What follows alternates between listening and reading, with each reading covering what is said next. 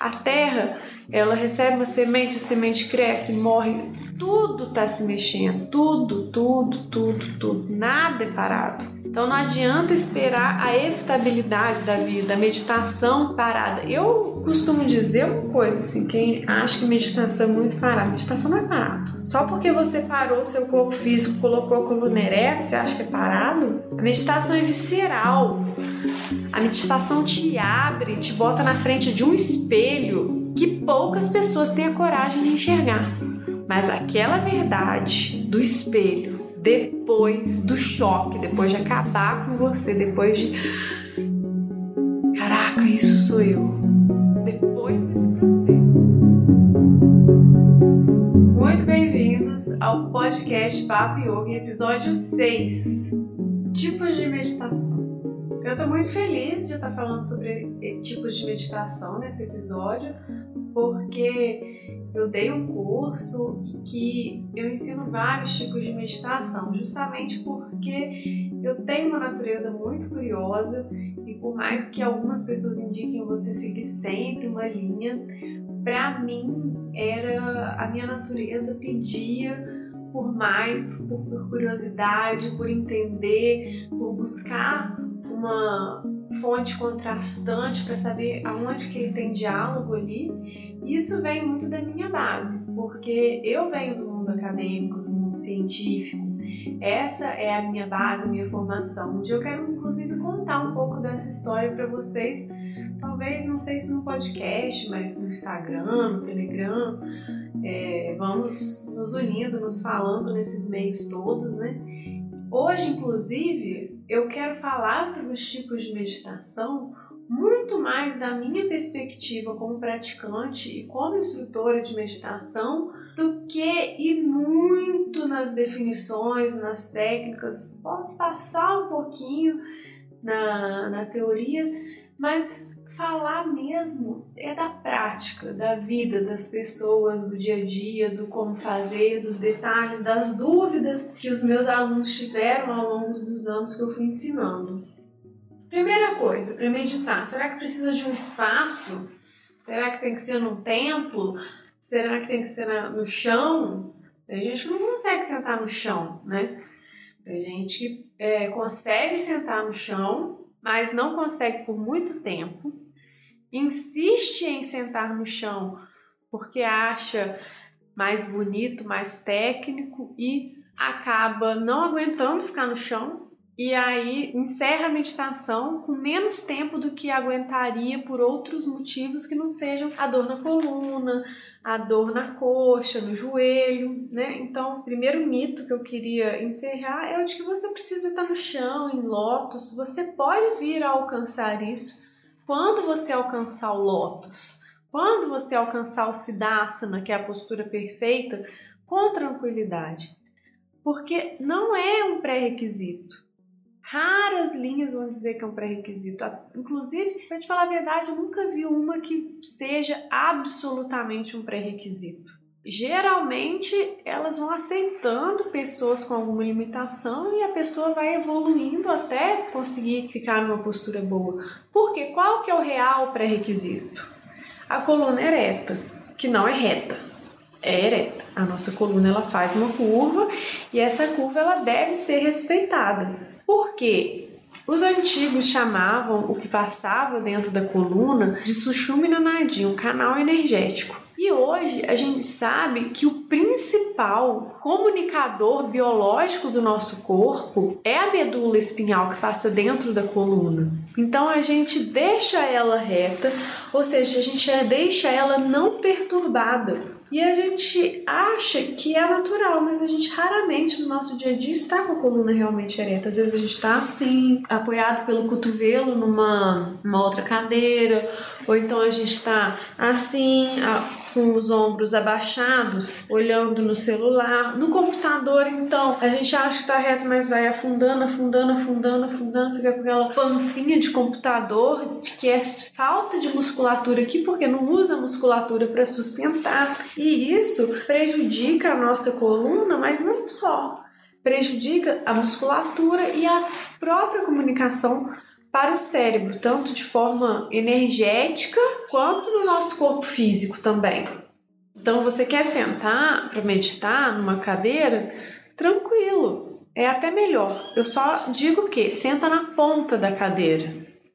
Não senta lá no fundão, não, porque vai enrijecer sua perna.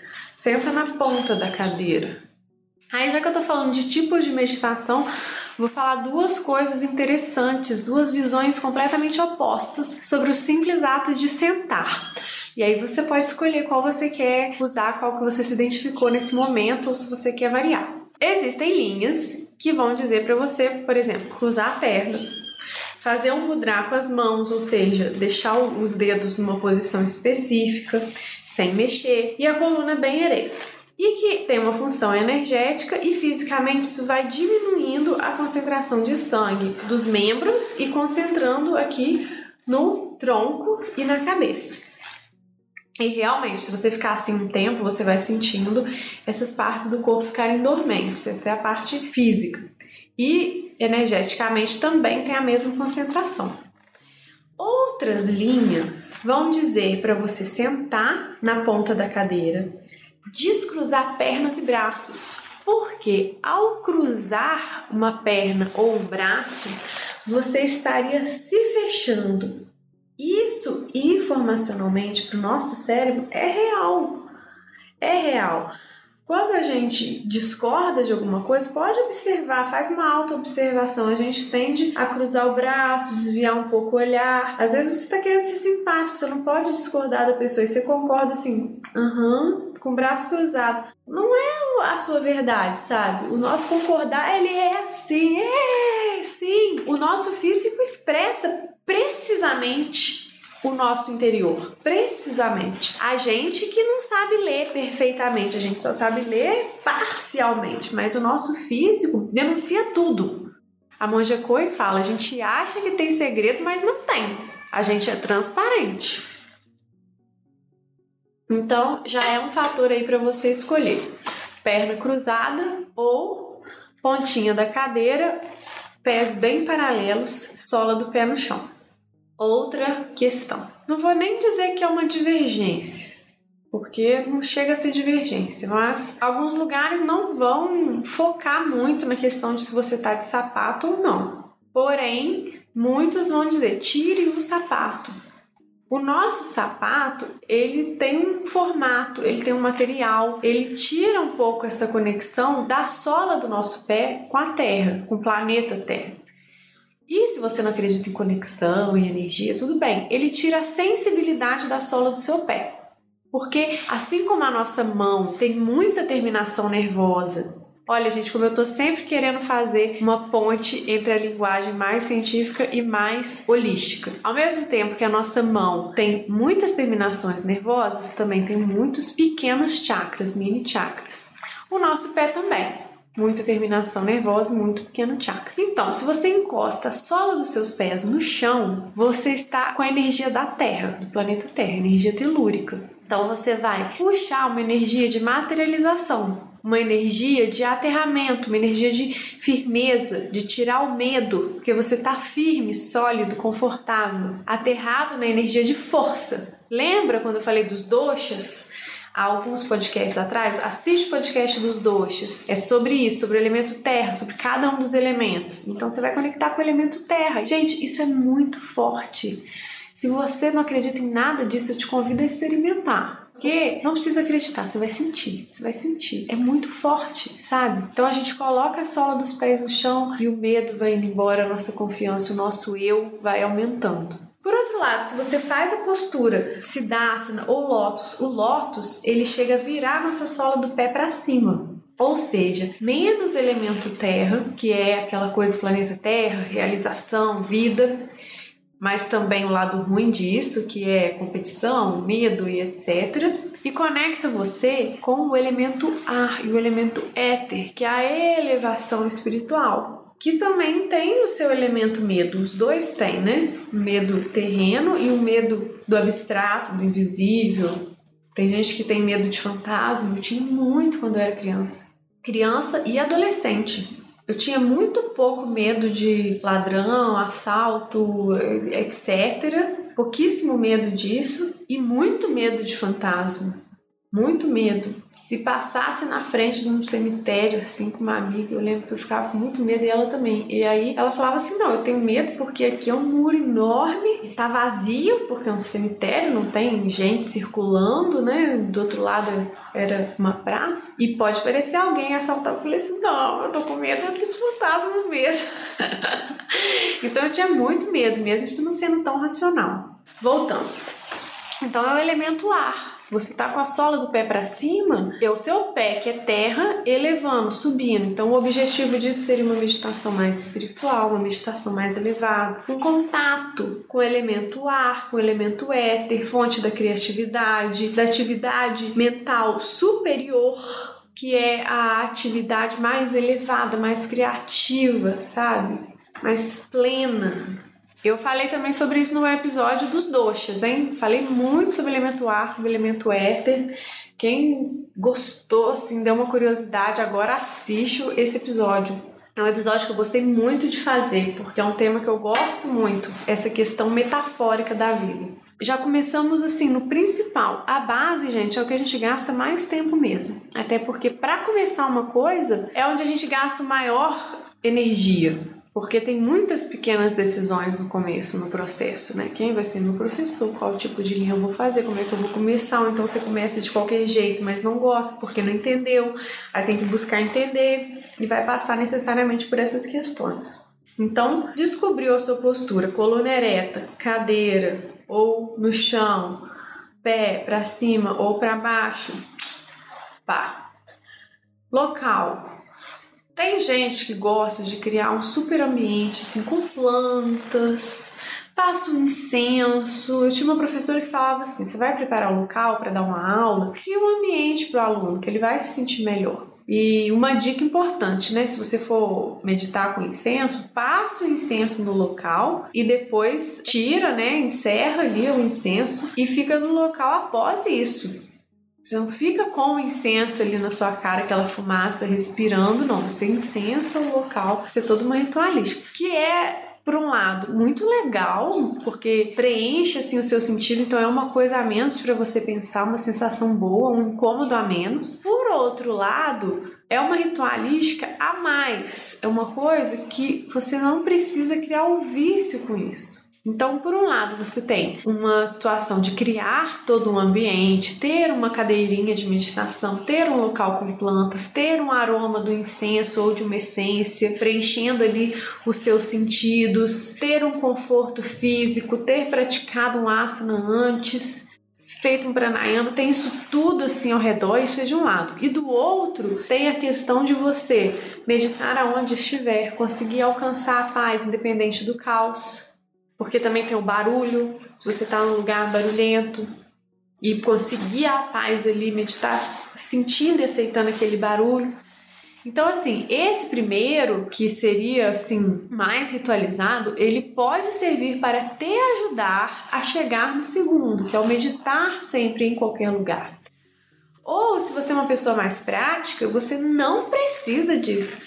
Gente, meu irmão ele já me zoou uma vez que ele tava com dor nas costas. Eu falei assim: Nossa, não acredito. E eu sou professora de yoga e você com dor nas costas. Poxa, vamos fazer um yoga. E ele fica, fala assim: Ah, não sei, porque não quero comprar incenso. A pessoa mais prática, assim, igual ele, pensa assim: eu não quero ter que comprar um tapetinho, um incenso. E assim, não precisa, sabe? São acessórios. Se você é uma pessoa mais prática, que bom. Porque o sinal de que você vai sentar, não vai precisar de um áudio guiado, um cronômetro, um timer, um medidor de frequência cerebral, um local silencioso.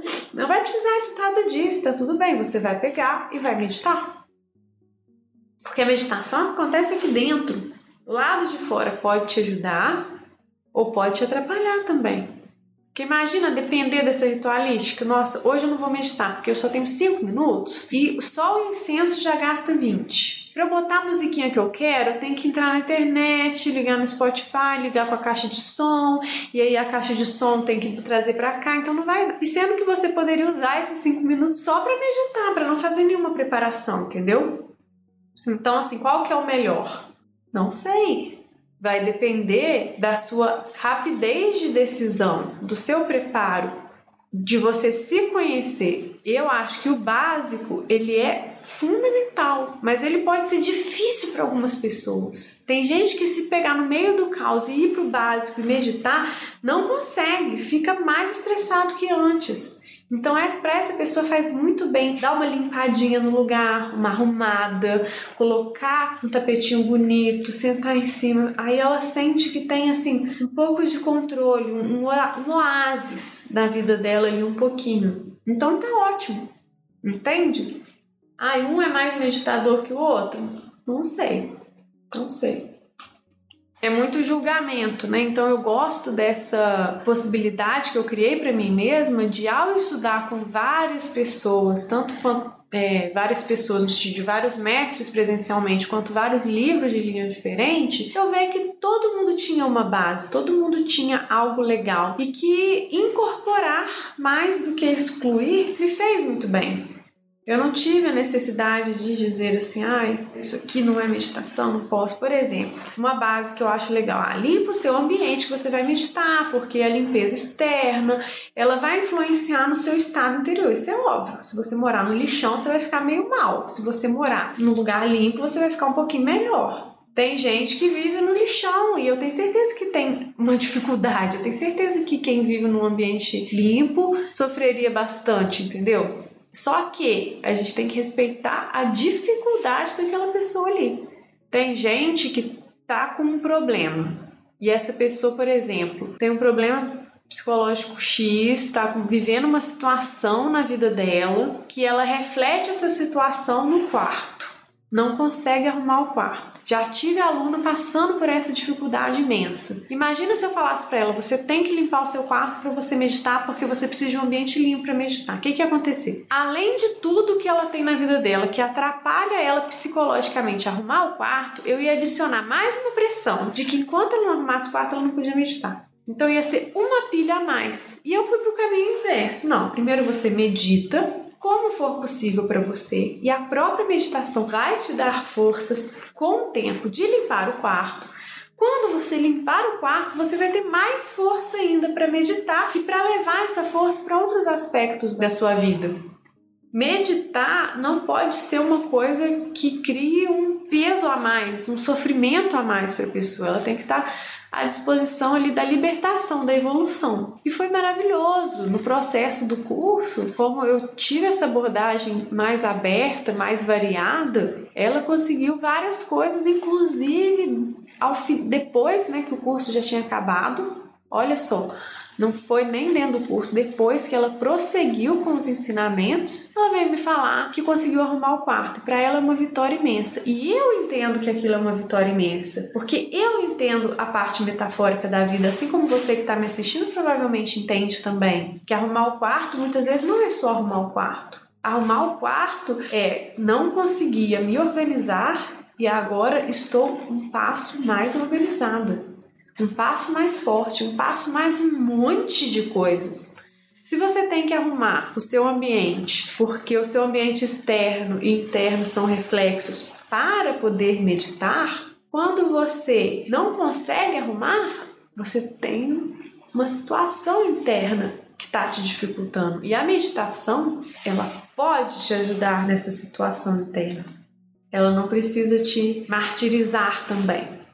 Bom, tem isso. Tem uma meditação mais ritualizada, em que você vai ajeitar tudo, criar um ambiente e tudo mais, e uma um pouco mais prática. Qual que é melhor?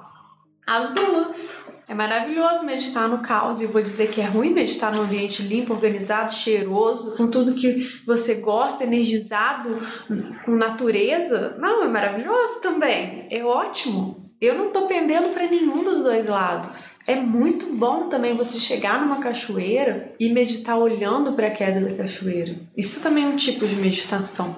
Coisas, elementos naturais. Olhar o mar, ficar parado, coluna ereta, olha o mar. Gente, isso é uma meditação. Mas isso é uma meditação, isso é um transe. E eu descobri isso muito antes de eu meditar. A minha mãe já chegava para mim, eu era pequena, e falava assim, quando a gente ia pra praia, nas férias, ela assim, Sentava, me sentava do lado dela e falava assim: vamos olhar o mar. E a gente ficava sentado e nem via o tempo passar. E eu ficava, nossa mãe, a gente fica mesmo vidrado, hipnotizado, né? E ela fala, falava, é.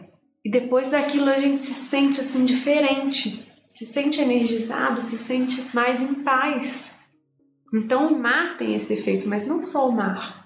Uma cachoeira também tem esse efeito. Uma fogueira tem esse efeito. Mas Lilian, como é que eu vou ir para cachoeira, para o mar, para fogueira toda vez que eu tiver que meditar? Sabe uma coisa que você pode fazer na sua casa hoje e ter uma meditação completamente diferente? Acender uma vela e olhar para a chama da vela.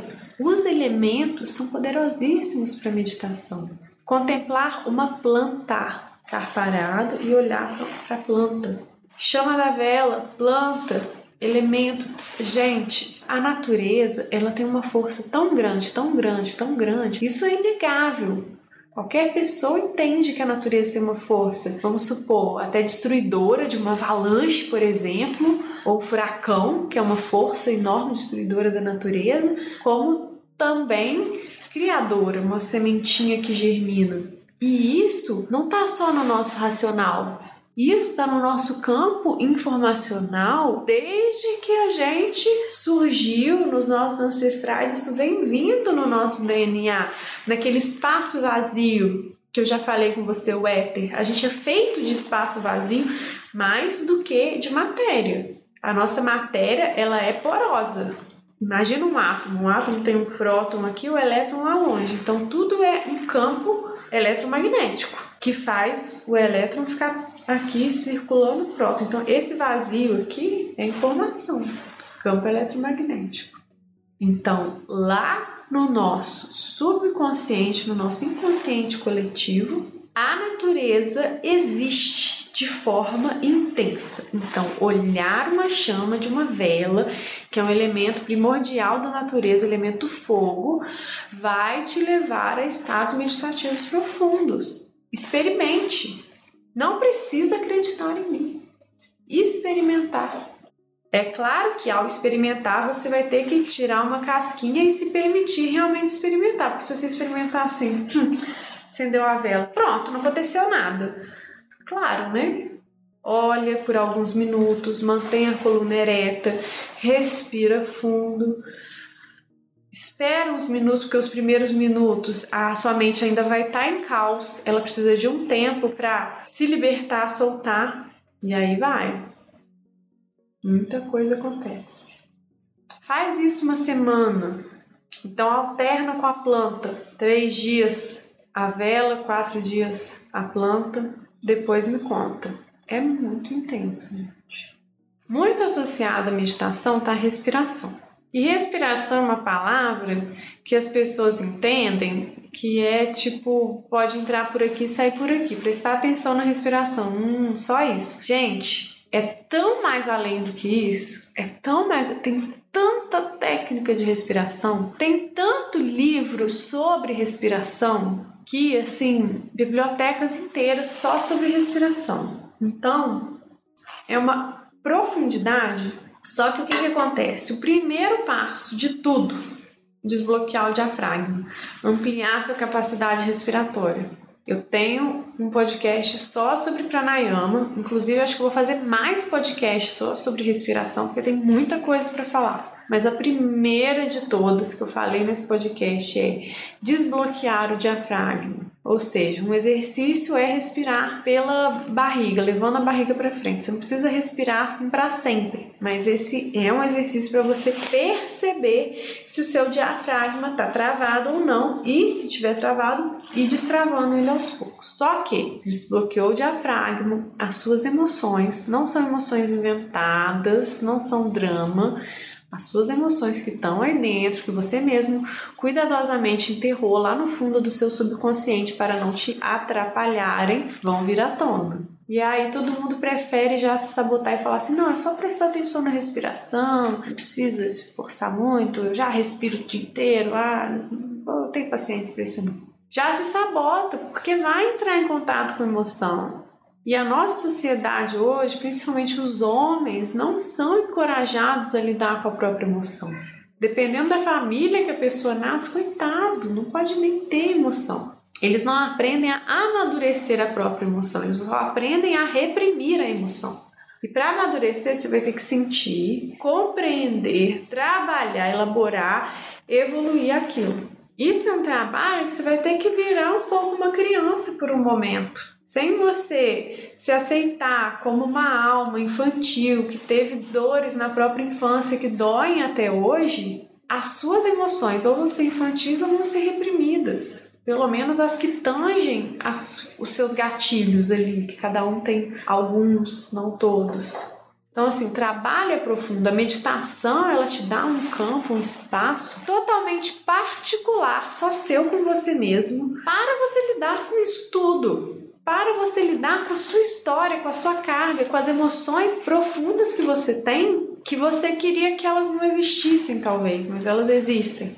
Então, dentro da meditação, é uma forma não agressiva, não invasiva, não exteriorizada de trabalhar isso tudo com a prática constante e com total privacidade. Isso vai acontecer, por exemplo, na meditação silenciosa, vai acontecer de forma pacífica, porque as emoções, gatilhos que a gente tem, elas nos levam a tomar decisões burras, nos levam a tomar às vezes uma decisão boa, porque você conseguiu que o racional superasse, só que com raiva, sem aquela paz. E às vezes você tá prestes a explodir. E aí alguém próximo faz uma coisa com você e você desconta naquela pessoa que você não queria. Uma criança, uma pessoa que você ama, uma pessoa que mora com você. E a meditação constante, não só o meditar, o hábito, o prazer, mas a meditação dia após dia, o efeito acumulado como eu falei na conversa com a Flavinha na sexta, no Atma Entrevista, esse ato acumulado vai fazer o seu cérebro, gente, está super provado já, gradativamente migrar para decisões conscientes em vez de decisões inconscientes. Nosso cérebro ele é dividido, tem o consciente e o inconsciente, tem o, o racional e o instintivo. E a gente quer o racional, mas se a gente empurrar o instintivo muito para debaixo do tapete, ele tem uma força de dominar o racional. Depois o racional vem, ai que merda que eu fiz. Ou então o racional fez, não, eu fiz por outro motivo. Muito, muito importante, muito sério esse motivo. Mas você sabe que não, você fez por impulso. Então esses impulsos vão diminuindo.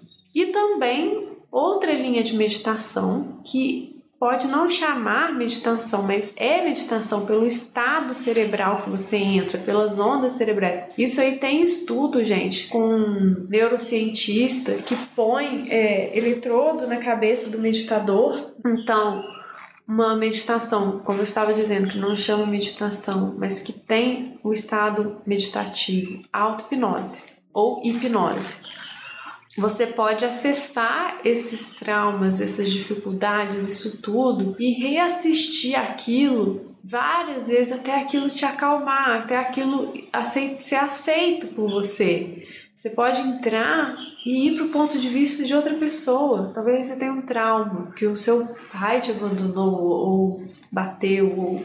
Às vezes são traumas menores também, bem menores, que a gente nem quer admitir que gerou um trauma, mas gerou um não que você ouviu, quando que você não esperava, te traumatizou. E às vezes você consegue voltar até para um dia que você nem lembrava, assistir aquela cena de fora, entre aspas, e depois assistir dentro da visão de cada um. Da pessoa que te deu o não, da pessoa que foi embora, de você adulto, de você criança.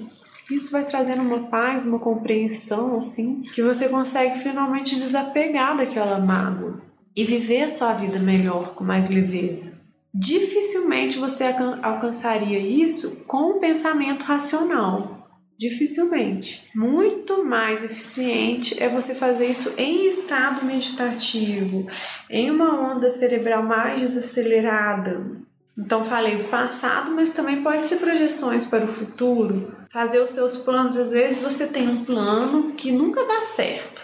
Uma empresa, ou um plano fitness, ou um plano de relacionamento que nunca dá certo. E aí você entra em estado meditativo e começa a visualizar o seu futuro. O que, que você realmente quer e vai sentindo no seu corpo o que, que realmente te causa bem-estar. A gente até esquece o que, que causa bem-estar, tá, gente? Porque de tanto caos, assim, televisão, álcool, não tô falando que é errado, eu tô falando que confunde a gente e a gente esquece o que, que é o bem-estar mais profundo de uma coisa realizada, de gerar algo de bom pro mundo. E aí você entra naquele estado meditativo e você entende, cara, eu já sei por que isso não tá dando certo.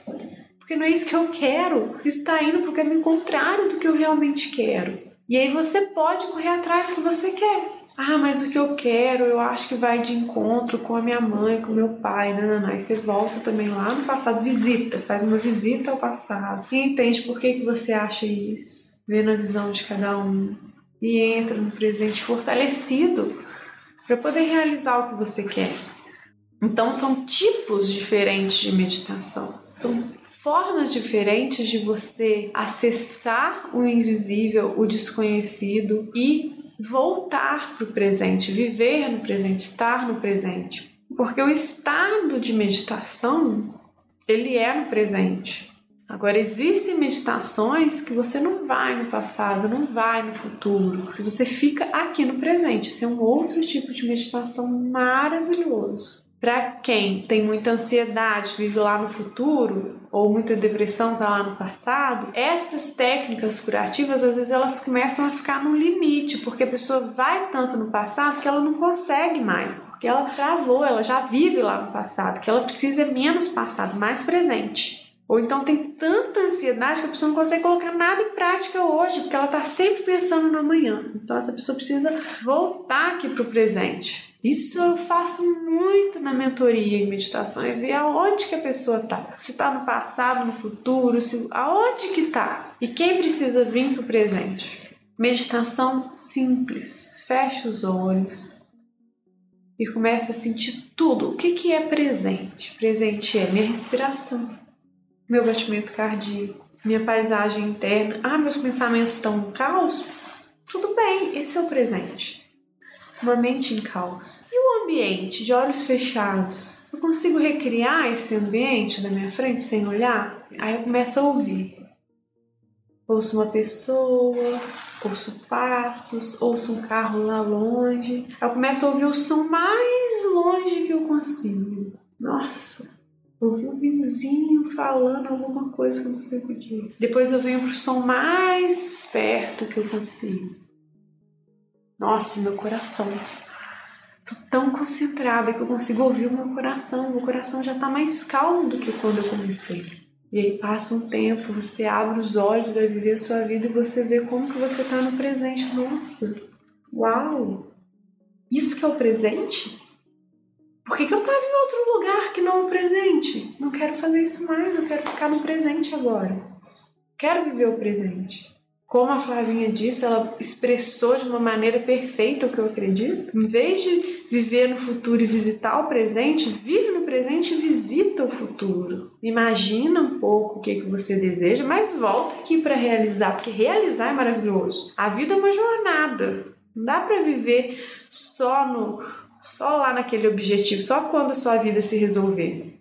Porque as chances são que quando você chegar naquilo que você quer resolver, terão outras coisas para você almejar, outras coisas para você resolver, outras coisas te incomodando.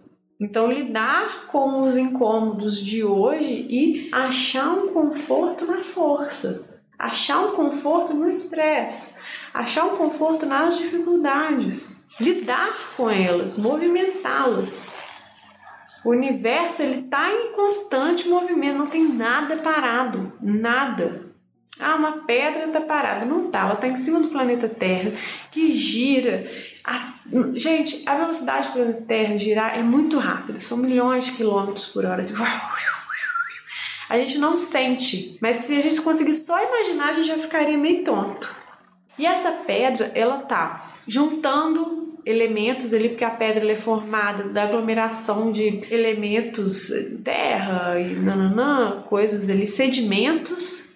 Então ela tá crescendo, ou tá quebrando, ou tá muitas coisas, entendeu? Então nada tá parado. A terra ela recebe uma semente, a semente cresce, morre, tudo está se mexendo, tudo, tudo, tudo, tudo, nada é parado. Então não adianta esperar a estabilidade da vida, a meditação parada. Eu costumo dizer uma coisa assim, quem acha que meditação é muito parada, meditação não é parado. Só porque você parou seu corpo físico, colocou a coluna ereta, você acha que é parado? A meditação é visceral. A meditação te abre, te bota na frente de um espelho que poucas pessoas têm a coragem de enxergar. Mas aquela verdade do espelho, depois do choque, depois de acabar com você, depois de. Caraca, isso sou eu. Depois desse processo, ela te liberta. Aí sim, aí você entende, fala assim: nossa, entendi. Agora, agora eu tô mais tranquilo. Agora eu, se causa aqui na minha cabeça, o que, eu vou fazer com ele? Não é vai embora, é o que, que eu vou fazer com ele, entendem? O que que tá muito na moda hoje? Mindfulness, atenção plena. Por quê? Porque o termo meditação ganhou muito estereótipo, então ficou difícil para as pessoas Imagina um alto executivo admitir que está meditando, a pessoa falar assim, nossa, mas aí você faz o quê? Você tem um senso, você tem. Você está buscando a iluminação espiritual, imagina, né? Tem certos círculos que a pessoa vai morrer antes de admitir uma coisa dessa. Você assim, não, não, não, é mindfulness, é técnica. Então tá bom, tudo bem. Vamos falar de mindfulness. É absolutamente a mesma coisa, com uma linguagem que não gera rejeição numa pessoa que está precisando se utilizar da linguagem formal, empresarial, business, acadêmica e tá tudo bem. Então, você pode meditar sem ninguém saber, nem saber. Se você aguentou esse podcast até agora e tem essa sede assim por meditar, mas ao mesmo tempo não quer admitir, vou te dar uma dica. Dica prática Próxima refeição que você fizer, seja um chiclete beliscando uma comida, ou seja, uma refeição completa, um almoço, um lanche, você senta em silêncio, respira fundo, tentando soltar o diafragma, se possível, pelo nariz, tá? Não é pela boca. Puxe, solta pelo nariz bem devagar, dá uma garfada, põe na boca, e mastiga e sente o gosto.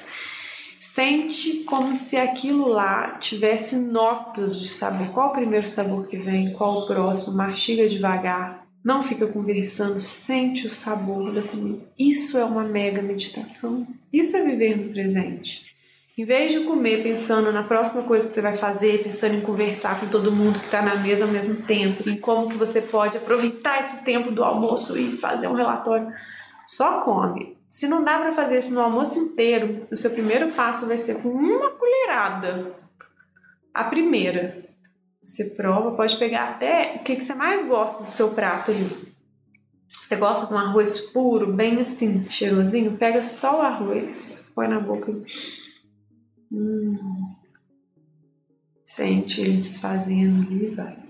Depois você segue a sua vida, faz como for melhor, mas só isso eu te garanto. Faz isso uma vez por refeição, uma colherada por refeição. Você vai se ver querendo fazer isso o dia inteiro. Isso já é mindfulness, isso já é atenção plena. Outro momento particular, banho. Vai tomar banho. Fecha o olho um pouquinho ali no banho. Sente a água, a temperatura da água. Se possível, esfria a água um pouquinho. Sente aquele susto assim no seu corpo todas as sensações, todos os arrepios, do lado de fora, na pele, do lado de dentro, o que, que a sua barriga acontece, tudo o que acontece com o seu corpo. Você tem um relaxamento no banho, isso é biológico, mas às vezes, se você parar para sentir, observar esse relaxamento sem analisar, você vai ter o dobro daquilo.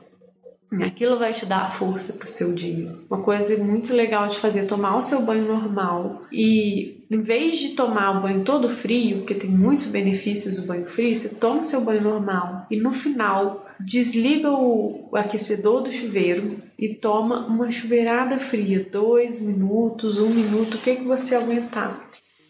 Vai sentindo aquilo, um a dois minutos, as mudanças no seu corpo, respirando bem fundo, bem fundo. Concentrando ali na respiração é difícil. Nossa, depois é outra energia pro seu dia. Aquela água fria de manhã, nossa, aquilo vai tirando todo o seu estresse. Parece que assim, que o estresse assim da cabeça, ele vai, ó, dissolvendo, assim, as sinapses vão arrumando um espaço mais espaçoso. O estômago que está quente de raiva, de estresse, de comida gordurosa, fica mais calmo. Claro que no momento da água gelada é um estresse, um, um, susto. Então sente o susto, sente o estresse. Estou aqui, estou vivo, estou tô no presente. Depois fecha o chuveiro, vai para o seu dia. Experimenta isso e compara os dias que você fizer com os dias que você não fizer. Duvido você não ansiar por isso, você não dizer eu vou fazer isso todo dia agora, eu vou viver assim agora, eu vou viver em meditação, eu vou viver no presente, eu vou, eu vou levar essa felicidade para minha vida inteira. Não vou manter ela só nas horas propositais, eu vou viver em presença, em estado de presença. Vocês já perceberam quantos tipos de meditação eu falei? E tem muitos mais, muitos. Vamos lá. Tem a meditação guiada, que é a mais famosa. Tem gente que não considera a meditação guiada como meditação, considera a meditação guiada como um relaxamento. Uma coisinha assim para você dar uma calmadinha, que não é bem uma meditação. Existe meditação com mudras, em que você faz posturas com as mãos, e aquela tensão muscular faz com que ao mesmo tempo que você dê uma tensão para aquele mudra, você tire a atenção daquilo, porque você não vai mexer mais a sua mão, então o seu sangue concentra aqui. E também o mudra vai ter um fundo energético ali que vai modificar a recepção de energia do seu corpo. Tem meditação que é simplesmente você estar presente onde você está, tirar o celular, chegou numa roda de conversa, tira o celular e estar com as pessoas, tirar a ansiedade do que que vem aí, de como que é o celular, o que que vai acontecer. Tem meditação em mantras, que é uma palavra que você vai repetindo aquela palavra, repetindo, repetindo, repetindo, repetindo. Tem meditação em mantras cantados, que em vez de você repetir na sua mente, você repete num ritmo e aquilo vai te alegrando, vai elevando o seu estado, a sua vibração, a sua. Tem meditação dançando. A pessoa faz uma dança, depois senta com aquela energia e canaliza aquela energia. Tem meditação com trocentos tipos diferentes para pranayama. Pranayama que relaxa, pranayama que energiza, pranayama que energiza uma parte específica do corpo, pranayama uma tradução não muito perfeita segundo os exercícios de respiração. Tem um podcast só sobre isso, mas definitivamente preciso de fazer mais alguns. Tem a meditação da visualização. Tem todo tipo de visualização, visualizar o passado, presente, futuro, visualizar o seu corpo sendo curado, tem a meditação de receber informações, que você entra num estado meditativo e espera uma informação que você busca vir até você. Tem meditação que se prepara você para a hora da morte, dissociando você do seu ego, dessa identidade, nome, família e aceitando mais a sua mortalidade ao vivenciar a hora da morte, exalando mais o ar tem meditação em pé, sentado, deitado, tem meditação andando. Sente cada parte do seu pé encostando no chão e anda de novo. Sem. Você tem uma ocupação com todo o seu corpo e mente ao fazer essa meditação andando, não é só andar. Tem meditação ao estar em contato íntimo com a pessoa amada, ao fazer sua relação com essa pessoa, estar tá em estado profundo meditativo e ter aquela conexão única com ela. Tantra é baseado nisso. Em como a energia sexual é uma fonte profunda de realização na vida e é uma meditação, como o sexo é uma meditação. Então, gente, eu quis trazer uma parcela das meditações que eu conheço, que eu trabalho, para que vocês tenham uma ideia de como meditar é muito mais do que sentar. Isso todo mundo já tinha uma pista de que era muito mais que aquilo, senão não estava acontecendo esse fuzuê inteiro no mundo de vamos meditar, o que é meditação, vamos viver isso. E eu espero que você se inspire a pegar pelo menos um desses tipos de meditação que eu trouxe aqui, ou mais de um, e aplicar na sua vida. Experimentar e sentir o resultado. Volta, assiste de novo, assiste a parte que eu falo de uma meditação que você gostou, experimenta, pesquisa aqui no nosso YouTube, no nosso Instagram, como que você pode meditar mais, como que você pode aplicar essa meditação que você gostou as pessoas estudam a meditação, entendeu? Você pode sentar e meditar, pode, mas você pode também estudar, fazer o curso, se aprofundar, conhecer. No fim, você vai descobrir que a meditação sempre esteve dentro de você. Muito obrigada por assistir. Eu espero vocês na próxima semana, domingo que vem, tem mais podcast Papo Yogi. E eu quero saber qual tema vocês querem que eu aborde. Então eu vou dar três opções de tema no grupo do Telegram e vou partir do mais votado.